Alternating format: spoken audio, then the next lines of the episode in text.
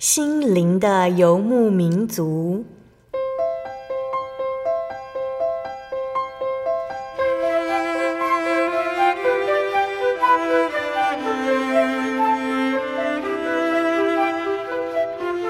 在这个谁都不管谁的后现代社会里，每个人的心灵都是游牧民族。成长的过程就是寻找的过程。每一颗漂泊的心灵，其实都在寻找生命的绿洲。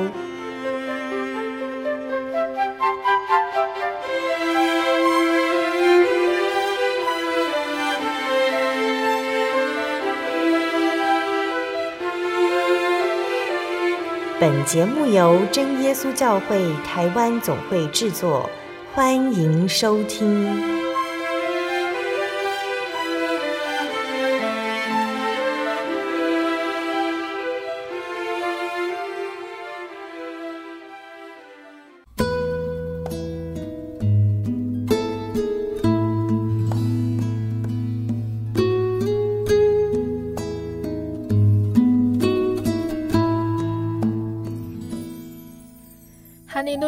坐在空中的听众朋友们，大家平安，欢迎收听今天的心灵的游牧民族。我是贝贝，很高兴能够在空中和大家见面哦。大家这个星期过得愉快吗？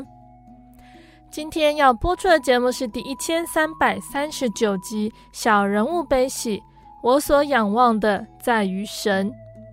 节目邀请了真耶稣教会十全教会的陈怡婷姐妹来分享她的信仰体验哦。那上一次呢，我们邀请了怡婷姐来到节目上，分享了她的妈妈的信主经过，那是在一千三百三十五集的地方。那其实怡婷姐呢，如果从她的爸爸家族那边算起，她是第三代信徒，但是爸爸呢，刚开始只带着她到真耶稣教会聚会几次。之后都是怡婷姐自己来到教会慕道，直到满了二十岁才如愿以偿的受洗。但是受洗之后，信仰好像没有目标了。怡婷姐不知道她下一步要往哪里走。这个时候，她到国外打工，受到传道家庭的爱心接待。在这个时候，怡婷姐才明白信仰和生活是可以相融的。那他也多多参与国外教会的聚会、圣工，对信仰的认知渐渐改变，也重燃起对信仰的热情。那相信听众朋友们都很想聆听到怡婷姐的见证。我们先来聆听一首诗歌，诗歌过后就会请怡婷姐来分享见证哦。我们要聆听的诗歌是赞美诗的三百三十六首，耶稣是否仍然看顾我？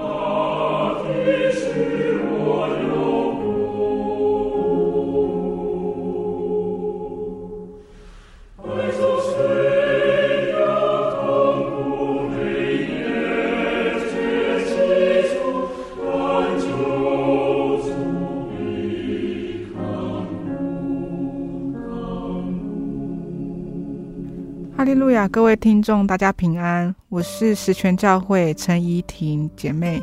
那目前呃，因为工作的缘故，在关东桥教会聚会。那其实我严格算起来，应该算是真耶稣教会的第三代信徒。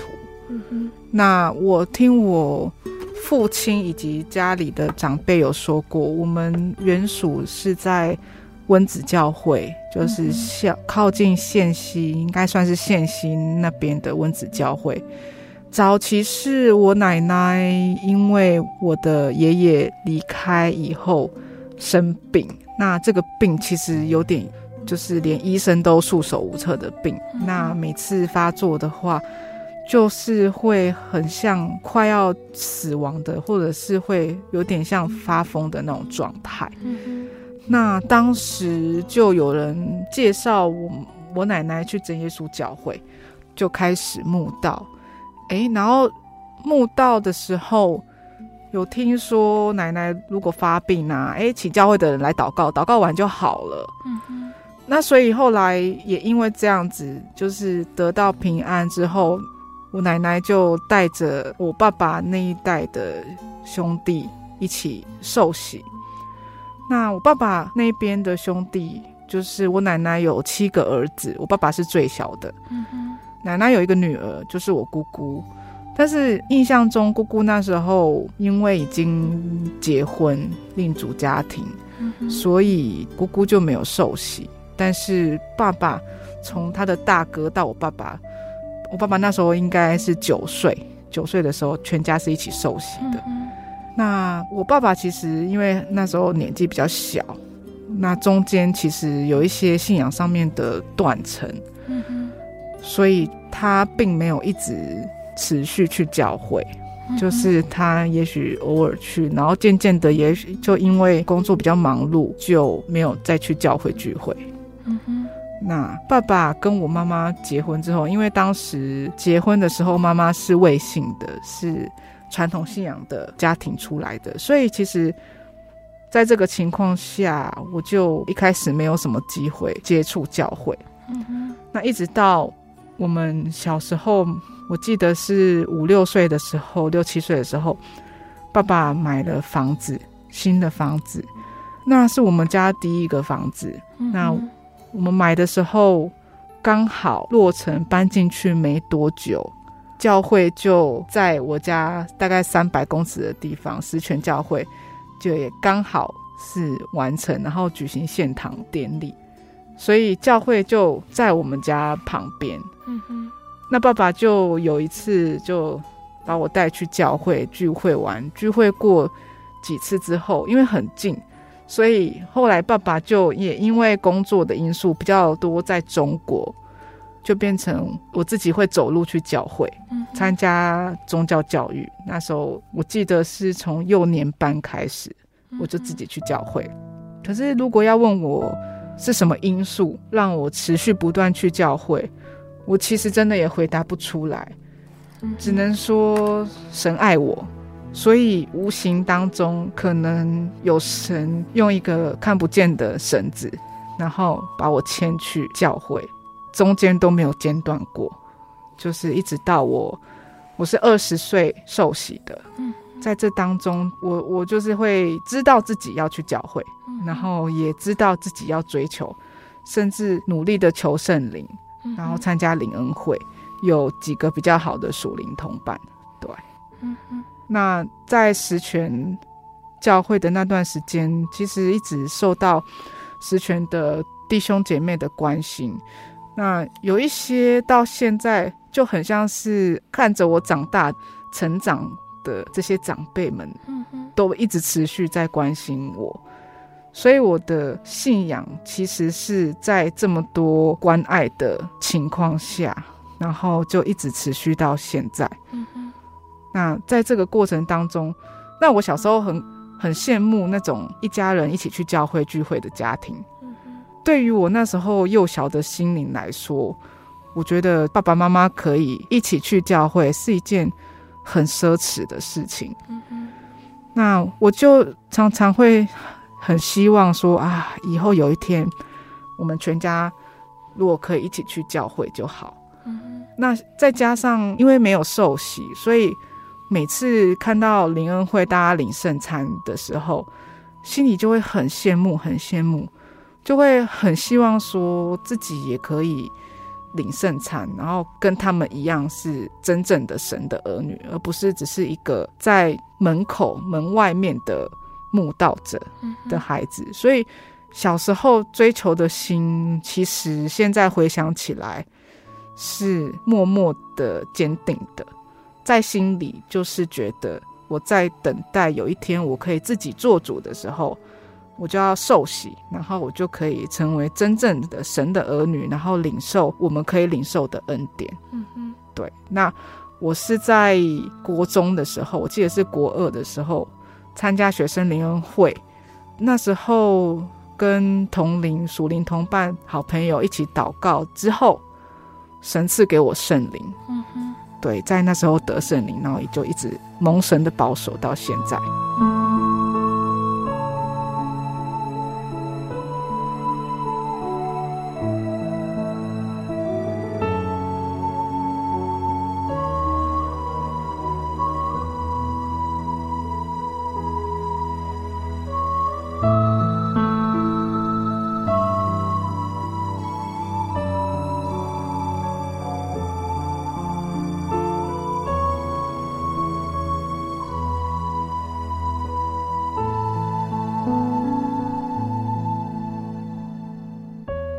好，那亲爱的听众朋友们，怡婷姐一开始和我们分享到她爸爸的家族的信主经过，那也和我们分享到她起初接触到真耶稣教会的原因，对信仰的看法。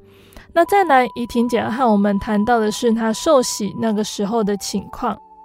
我记得受洗是当天是在西子湾，那我有当时邀请我的妈妈一起去观礼，那我妈妈也有去了。所以后来我妈妈受洗的时候，其实我心里很感动，因为我就想起我受洗的时候是妈妈在岸上，然后观看。那我从来没有想过说，哇，有一天在同样一个海边，然后是变成我妈妈受洗，啊，我跟爸爸牵着她走进水里这样。嗯，所以现在想起来都是，其实神早就神早就安排好了。然后回想起来，就是很美好的一件事。嗯。那受洗之后，其实也一直蛮积极参与教会的服事，所以在教会也会担任一些事工，比如说协助诗班跟诗班的事情，或者是教会其他的宗教教育。那时候有参与的，就是嗯。儿教组的诗颂，就是比较跟音乐服饰相关的。因为小时候有学琴，虽然我们不是念音乐系的，但是那个事工大概是自己能够协助，可以帮得上忙，为神做事的方面。嗯。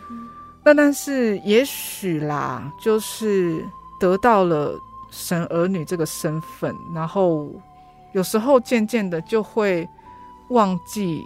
这个当时渴望追求这个信仰跟这个身份的一个初衷，嗯，所以其实难免就会经历了所谓的对信仰不能不热的一个时期，嗯。可是是自己经历这个时期的时候，自己并不知道，而是现在回想起来，那时候的自己会觉得说，当时的信仰其实以现在看起来，真的是很多地方被神包容。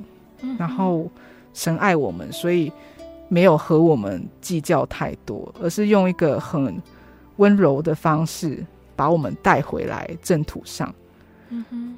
那但是当时当下自己太年轻，然后又在那个环境当中，比较不会知道自己信仰其实渐渐变得不冷不热，所以现在想起来很危险。可是神的爱很大。就是神还是让我们走在这个神的道路上面。那一听解释到什么时候才发现信仰正处于不冷不热的状态？嗯，我其实到以前在高雄读书，读完毕业也在高雄就业了一段时间，然后后来呃因为工作的缘故，有机会到中国去工作两年。在中国的那段时间，其实很久没有去教会，可是心里是还是有神在的。在中国那个环境，其实要去教会不是一件容易的事，即便知道说中国有真耶稣教会的聚会点，可是毕竟相较于台湾这么方便的环境，难免就是会觉得说啊，好远。就算了吧，想说安息日就我们就不要出去，然后在家里祷告或尝试。所以其实在中国的那段时间，在信仰上面是很孤独的，嗯，因为周遭没有人信主，朋友或者是同事都是过着一种比较纸醉金迷的状态。嗯，那再加上。妈妈、爸爸没有，也没有太热衷来教会，所以两年之后又回到台湾的时候，工作一段时间，刚好有一个机会，就是让我可以到德国去。我是用打工度假的签证，其实那时候也是因为有一个工作的倦怠期，想要让自己好好的把脚步停下来，要想一想以后到底想要从事什么样的工作。然后一方面也想休息一下，所以就正好看到德国办事处有这种打工度假的签证，那当时大家打工度假都是去英语系国家，所以我选了这个德语系的国家。一方面也想说可以去学一个第二外语，这样。那所以用一两个月的时间准备。那感谢主神，其实一直在带领，怕我们去国外又迷失，所以巧妙的安排我住进了柯传道、柯恒雄传道的家里。嗯哼。那一开始没有办法想象说哇，要住到一个传道家里，其实心理压力有点大。嗯，因为觉得说当时年纪可能比较小，然后对信仰的体验没有太深刻，所以一直觉得说啊，基督徒家庭还是传道家，会不会是要过着很无聊的生活，每天就只能要祷告读经而已，嗯，然后好像又不是很自由。心里难免会这样子想，总之还是去了。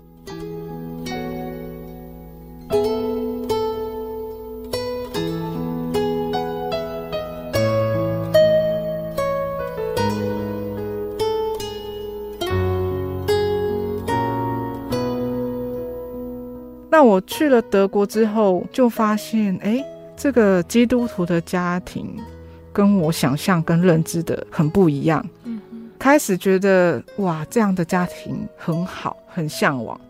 因为我发现吼，柯传道的家里每天都会有一个固定的时间，晚上的时候，那全家人聚在一起，分享呃生活当中当天遇到的事情跟带导的事项，然后分享完之后就会跪在一起祷告二十分钟，嗯，然后就各自去做各自的事情，去休息，嗯。那渐渐的，在这样的过程当中，就会觉得这是一个很美好的时光，甚至也养成了这样的习惯。那再来就是因为德国那边的资源不是很多，所以教会的弟兄姐妹信徒数量也没有太多。那很多时候一些活动或者是侍奉，都是信徒必须要身兼多职去完成。嗯，那整个教会因为人口也少，所以非常的紧密。信徒跟信徒彼此之间，就是像圣经当中所说的那种主内一家的感觉，连结的很深。那所以我在这样的环境当中，渐渐的发现，把信仰融入在生活当中。跟神融为一体，然后在生活当中处处是信仰，信仰当中处处是生活，我就觉得说，哦，原来信仰可以是这样美好，那可以是这么自由。圣经上面所说的自由，原来就是这样的生活。所以当时我尝试了很多，我觉得我如果待在台湾会很抗拒去做的事情，比如说教员讲习会。我当时参加了在汉堡那边举办的教员讲习会。那么我以前在台湾其实也比较叛逆，我蛮抗拒参加这样的活动，因为我觉得听起来很无聊。那我也没有办法想象说当教员可以很有趣，或是可以用什么样的方式。宗旨是什么？从来没有想过这样的问题，就只是觉得说，哦，教员就是照课本讲一讲，然后讲圣经的、嗯、的故事跟圣经的道理。嗯，可是参加那个汉堡的教员讲习会之后，我突然发现，哇，原来当教员不只是教，而是从这个当中会去得到很多神希望你学到，或者是神要给你的东西。因为当你在准备这些教材，或者是当你在准备这个课程的时候，其实你也在灵修自己，就是从这个当中，你就会再去思考自己。所以在这样的教员讲习当中，我就会有点向往，就是说，哇，我现在受了这样子的一个训练，那我回到台湾之后，我也想要为神做一些什么。然后我也想让台湾更多的童工明白说，当教员这件事是可以很活泼，然后我们可以把神给我们的爱，然后继续让这些我们所教的宗教教育的孩子们去感受到这个神的爱，然后让他们不会因为是长期就是很固定的在教会里面，然后渐渐忘记他们为什么要信这份信仰，或者是这个信仰的初衷。嗯，那我甚至也参加了在英国那边举办的，就是非洲施工训练。这个也是我在台湾不曾想过的事情。那也因为这样子的参与各种事项，甚至呃林恩会当中协助的工作，让我非常非常的喜乐，然后很享受这样的信仰生活，也终于明白说什么叫做基督徒基督化的家庭，也在心里跟神说。如果以后可以，我我希望我的家庭，我另外建立的家庭，甚至我希望我的原生家庭也能够有这样子一个美好的基督徒的家庭，然后有一个家庭祭坛，这样。对，所以我想，我信仰在那一段那短短的将近一年的时间，被神用一种非常温柔的方式，让我重新思考信仰到底。跟神的连结，跟神的亲密程度可以到怎么样的地步？可以怎么样提升？然后我感受到神的爱非常多。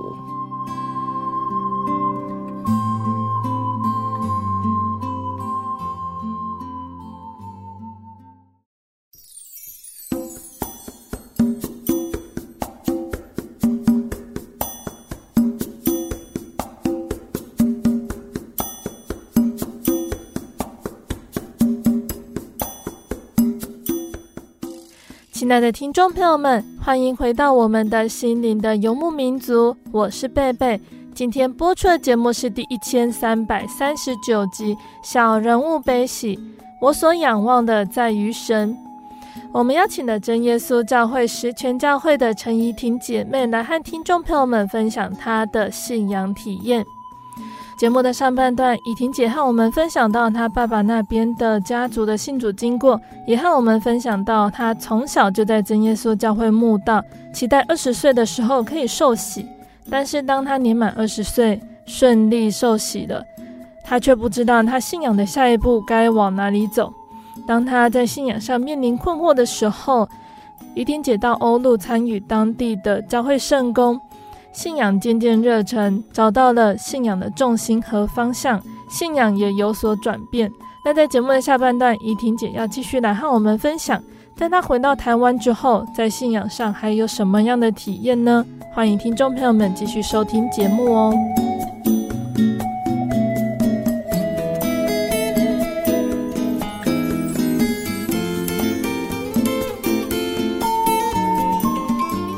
好，那在上半段节目的最后，怡婷姐和我们分享到，怡婷姐在欧陆经由参与当地教会还有圣工，渐渐找到信仰的方向和重心呢、哦。那在回到台湾之后，怡婷姐是如何将信仰的转变展现在生活上呢？我回来的时候，因为在去德国之前，我都一直是在高雄的状态。嗯哼。那回来之后，我就到新竹工作。就在关东桥教会这边聚会，嗯哼，那那时候关东桥教会这边的，就是同工有询问我，嗯、呃，是不是要加入清教组，就是初级班教员的行列，所以我就答应了下来。那其实，嗯、呃，在以前在高雄的时候，我我一直蛮排斥去从事宗教教育的施工。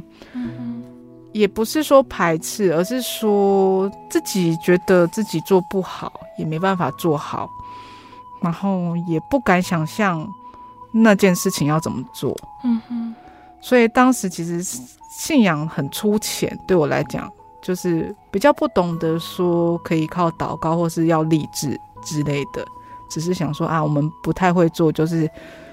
不要随便做，然后就做我们熟悉会做的事情。嗯哼。那所以那时候也因为是在德国之后有一些新的体验跟信仰不一样的认知，然后回到教会，当有这个机会的时候，我就没有考虑，我就接下来。那所以在整个从事清教组初级班教员的这个过程当中。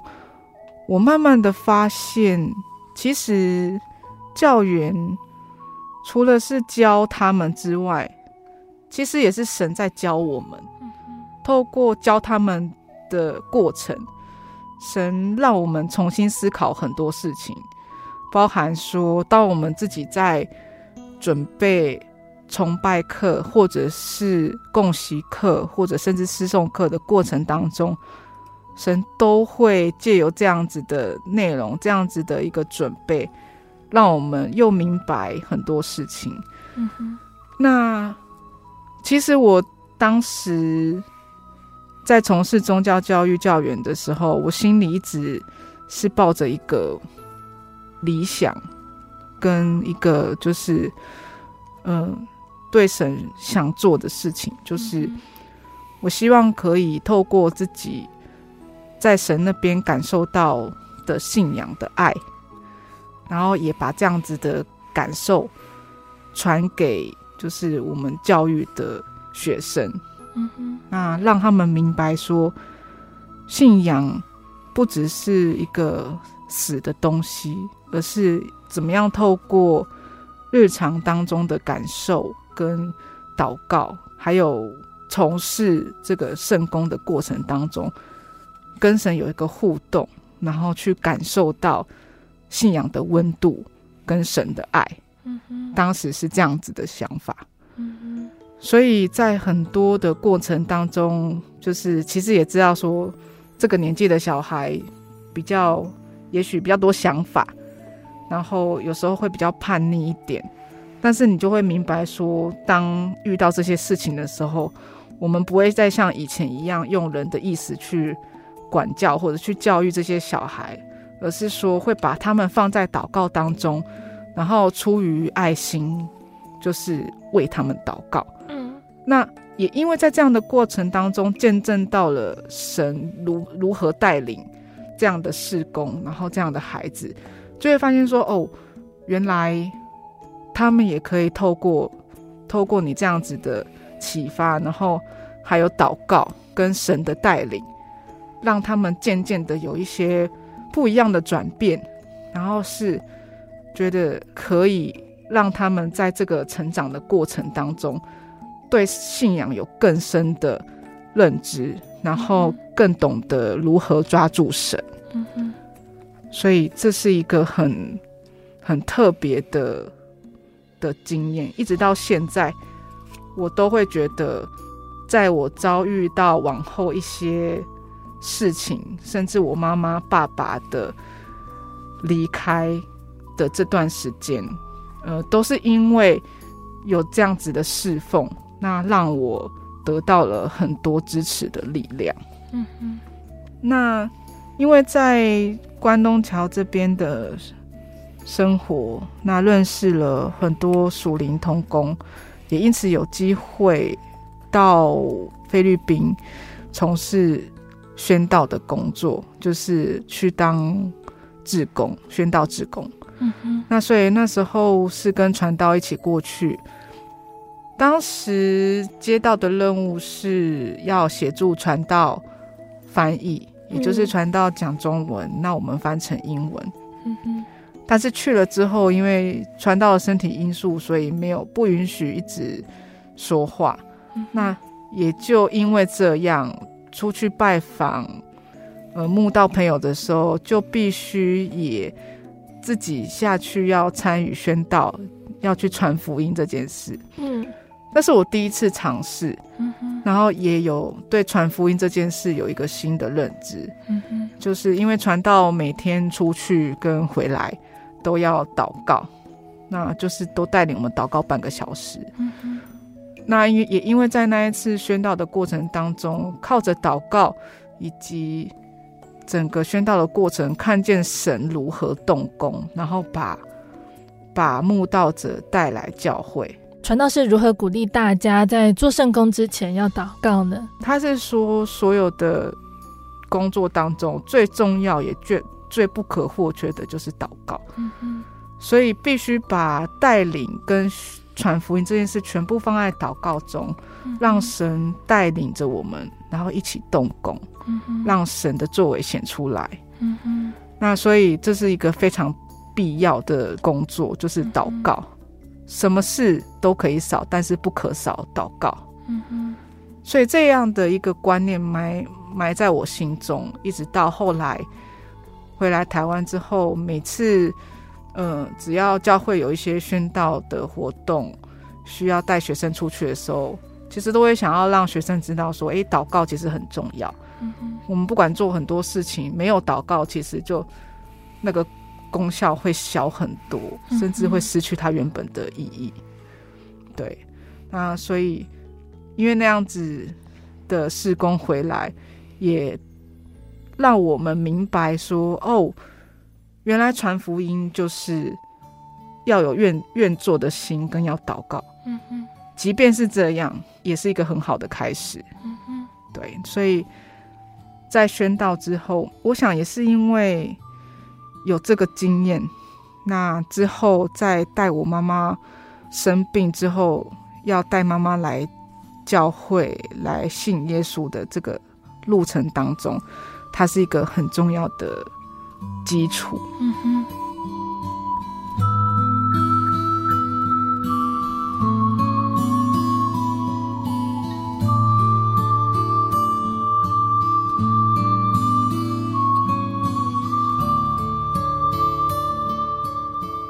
好，那怡婷姐带你妈妈信主的经过，详细的见证可以收听《心灵游牧民族》的一千三百三十五集。那怡婷姐在这个部分提到了这一段信仰的转变的经历，在怡婷姐带你妈妈来到教会信主，面对妈妈的离世，陪伴爸爸回到教会的过程都很有帮助。其实后来在。没多回来台湾工作，在新竹工作没多久，大概几年之后，妈妈就生病了。就是如同上一集讲的，我妈妈生了很严重的病，是癌症末末期的状，肺腺癌末期。那也因为那个病，让我开始有一个新的目标，就是我必须要带我妈妈来教会。嗯哼。那我也有跟爸爸说，嗯，妈妈时间也许不是很多，嗯，但是我们要一起努力，把妈妈带来教会，然后祷告让妈妈来教会。所以其实那时候爸爸也开始想说要重新回到教会去，嗯哼，因为他已经离开教会一段时间，嗯哼，那。其实后来我有问过爸爸，那教会的人后来也有来教会关心的时候，有和爸爸聊过他的信仰历程，诶，为什么离开教会？那为什么后来又回来？那其实爸爸心里一直有神，就是说他他虽然离开教会，可是在他的心里，他就是真耶稣教会的信徒。所以他就是知道他不能拜偶像，他不能拿香拜拜，他不吃血，那他不能做圣经上面说不可以做的事情。嗯哼，那他也他也明白，就是只有我们是独一神论的教会，没有没有别的神，所以他心里很清楚。只是他觉得他很久没有去教会。他心里总是每次想到去教会的时候，就觉得亏欠神。嗯哼，他就会觉得说，他很久没有去教会，然后嗯，觉得对神有一些亏欠跟抱歉。嗯哼，所以一直是这样子的心态。那在妈妈生病的时候，他终于鼓起勇气，想要到教会来。那因为我担心他已经离开教会很久，已经没有在在教会没有什么认识的人，除了他的他的兄长之外，兄嫂之外，其实，在高雄在石泉那边，呃，他对教会是陌生的，嗯，那教会对他也是陌生的。那我曾经问过他说：“哎，那你没有认识的人？”你要自己去教会吗？还是我回家陪陪你去？嗯哼，爸爸那时候给我的回答让我觉得很感动，然后觉得很不容易。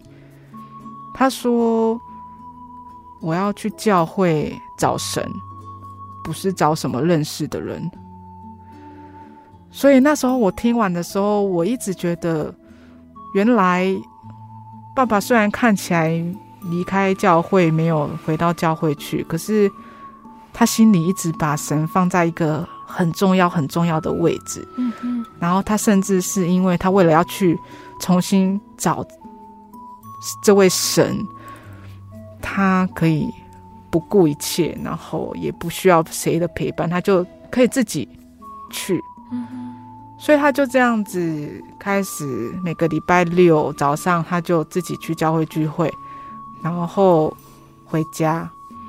他可能也不没办法像我们祷告很久，嗯哼。可是他就是知道他要祷告，所以那一段日子，我虽然有是人在新竹工作，可是每一天我们都有。打电话回家的时候会开扩音，嗯哼，那我们家三个人就会一起祷告三分钟，嗯哼，所以我那时候觉得那个时光是我们家度过一个很很美好的祷告的时光，嗯哼，对，那所以后来，呃，爸爸就一直到他离世之前。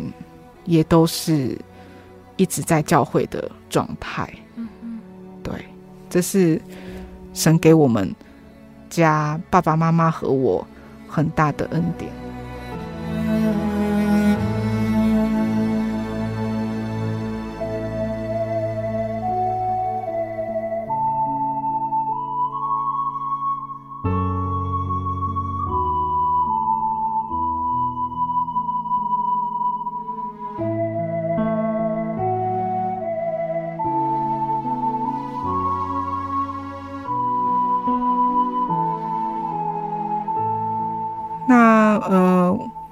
我其实，在妈妈生病到后期的时候，我放弃了工作，因为我觉得妈妈的信仰比工作重要。所以，即便当时我的工作看起来是别人眼里呃待遇不错的一份工作，也很难得的一份工作，但是因为在我的心里面始终觉得妈妈来信主这件事是最重要、最重要的事情。所以我决定放弃工作，回家带领妈妈来信主。嗯哼，也许是因为这样，所以神成全了我的要的愿望，然后让我妈妈受洗归入主，然后在主里面安息。嗯哼，这是我在信仰跟生活或者是工作当中，我选择了信仰，我选择了神。嗯哼，那后来其实我的父亲在就是四月十四号，那突然因为身体不适，然后就蒙蒙神召回。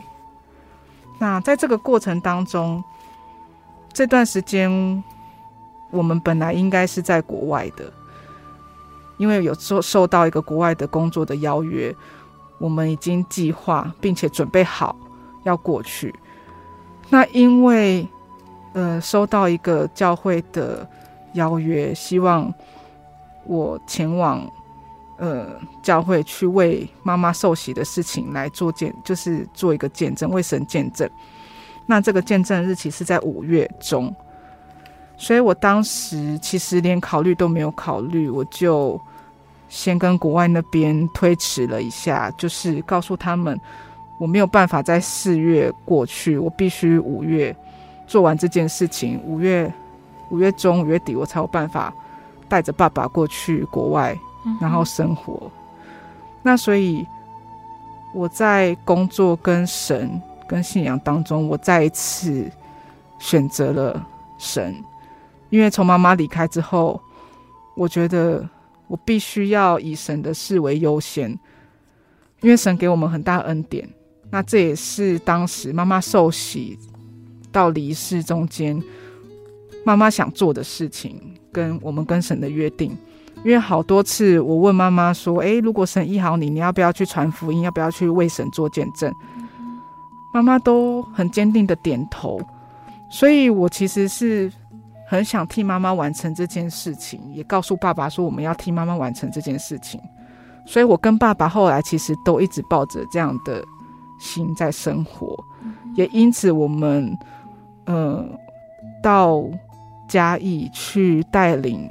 妈妈的妹妹去嘉义教会慕道，希望妈妈的心愿可以被完成，然后也想带领妈妈未信的亲友到教会去。那所以这样的安排，让爸爸虽然爸爸突然离开，造成我很大的不舍跟伤痛，可是回想起来，这是神美好的意思，因为。也因为为了要完成五月的施工，所以这件事在我们还在台湾的时候发生了，而不是我们在国外。要是我们推迟了施工，也许我们到国外去了，现在就在国外，然后就就会非常的更难过、更麻烦。那爸爸走的时候很安详，回想起来，神带走了我的父母，在。短短的四个月当中，可是妈妈过世的时候，我在妈妈旁边，爸爸也在。妈妈是抱着我，那爸爸离开的时候，爸爸是在我的怀抱中，然后离开。所以这是神，即便给我们这么大的试炼，但是却也用这样的方式安慰了我。所以我其实想要。分享的是圣经上面所说的，以神的事为优先，神会祝福，并且会给予各样的安慰。这件事，我从我的父母的信仰到离开到现在，我一直在体会，然后明白神给我的恩典，就是凡事以神的事为优先。神必赐福，神不会亏待以神为为优先的人。感谢主哦，怡婷姐和我们分享了她一路走来的信仰经历和体验，相信听众朋友们也都感受到了。怡婷姐很认真的要将神对她的爱来和我们大家分享。我们最后请怡婷姐和听众朋友们说说话。嗯，其实就是在患难当中。这段时间对我心里的打击跟不舍其实是很大的，就是我爸爸妈妈突然在四个月之内，先是妈妈离开，然后再来是爸爸突然离开。那我看起来，其实我的遭遇，我心里面真正的感受，其实是很难用言语来形容我的感觉跟我的伤痛。嗯哼，但是神其实都知道，那神相对的来讲，也从很多地方给我安慰，比如说很多教会的弟兄姐妹跟亲戚朋友的安慰，虽然那个没有办法替代父母亲给我的，但是神让我在这些周遭的人事物当中感受到。从神而来的安慰，甚至代祷的力量。当然，人其实是软弱的，因为人就是肉体，是肉做的。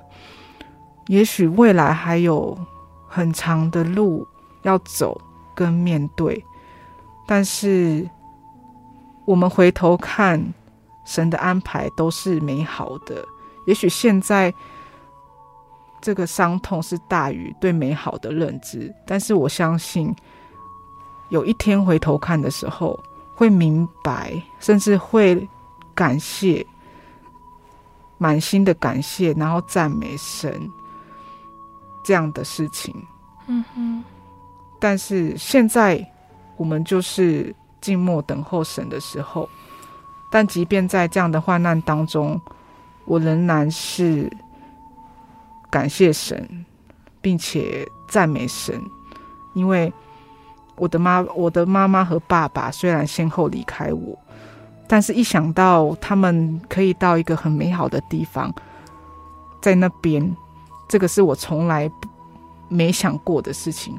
只要想到这样，就会觉得说，神很爱我们，一家三口。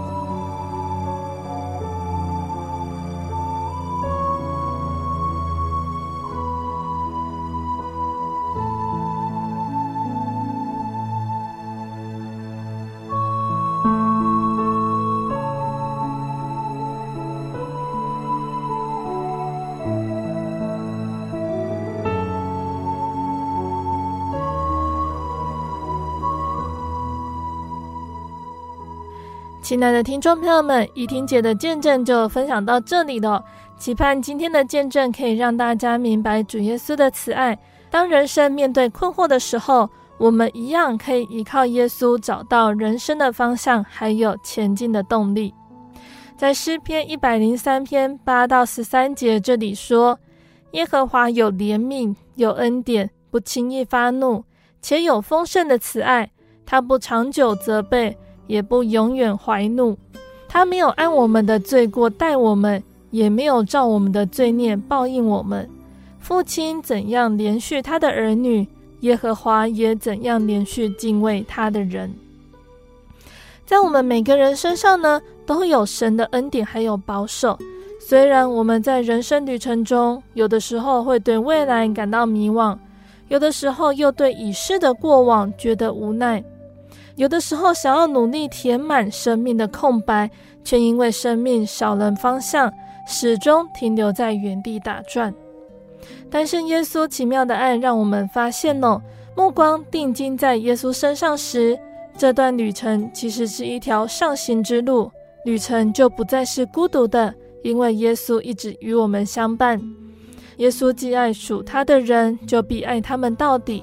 我们就会有热情，还有动力来继续我们未完成的人生道路，并且为主发光。我们应该学习保罗，诚如他所宣告的：“只是我先前以为与我有益的，我现在因基督都当作有损的。不但如此，我也将万事当作有损的，因我以认识我主基督耶稣为至宝。我为他已经丢弃万事，看作粪土。”我要得着基督，并且得以在他里面，不是有自己因律法而得的义，乃是有信基督的义，就是因信神而来的义，使我认识基督，晓得他复活的大能，并且晓得和他一同受苦，效法他的死，或者我也得以从死里复活。这不是说我已经得着了，已经完全了。我乃是竭力追求，或者可以得着基督耶稣，所以得着我的弟兄们。我不是以为自己已经得着了，我只有一件事，就是忘记背后，努力面前，要得神在基督耶稣里从上面照我来得的奖赏。那在节目的最后，贝贝要再来和听众朋友们分享一首好听的诗歌。我们要分享的诗歌是赞美诗的一百六十八首《精兵前进》。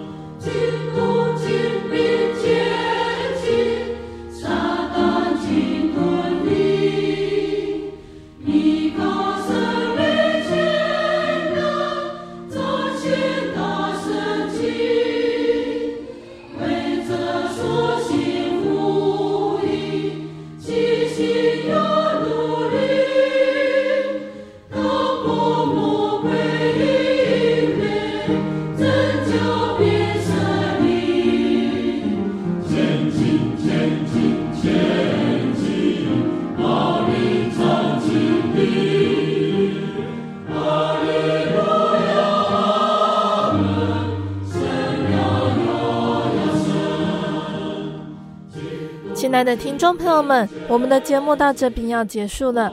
如果喜欢今天的节目，欢迎来信索取节目 CD。如果想要更了解真耶稣教会和圣经道理，欢迎来信索取圣经函授课程。来信都请寄到台中邮政六十六支二十一号信箱，台中邮政六十六支二十一号信箱，或是传真零四。二二四三六九六八零四二二四三六九六八，我们更欢迎听众朋友们亲自来到真耶稣教会参加聚会，或者是收听收看真耶稣教会的线上直播，一起共享主耶稣的恩典。想要聆听更多心灵游牧民族的节目，欢迎上网搜寻喜信网络家庭，收听线上广播。那使用智慧型手机安卓系统的朋友，可以在 Google Play 商店下载 App 来收听。那也可以在 Podcast 平台上来收听我们的节目哦。谢谢你收听今天的节目，我是贝贝，我们下个星期再见哦。我的心是一只鸟，飞行。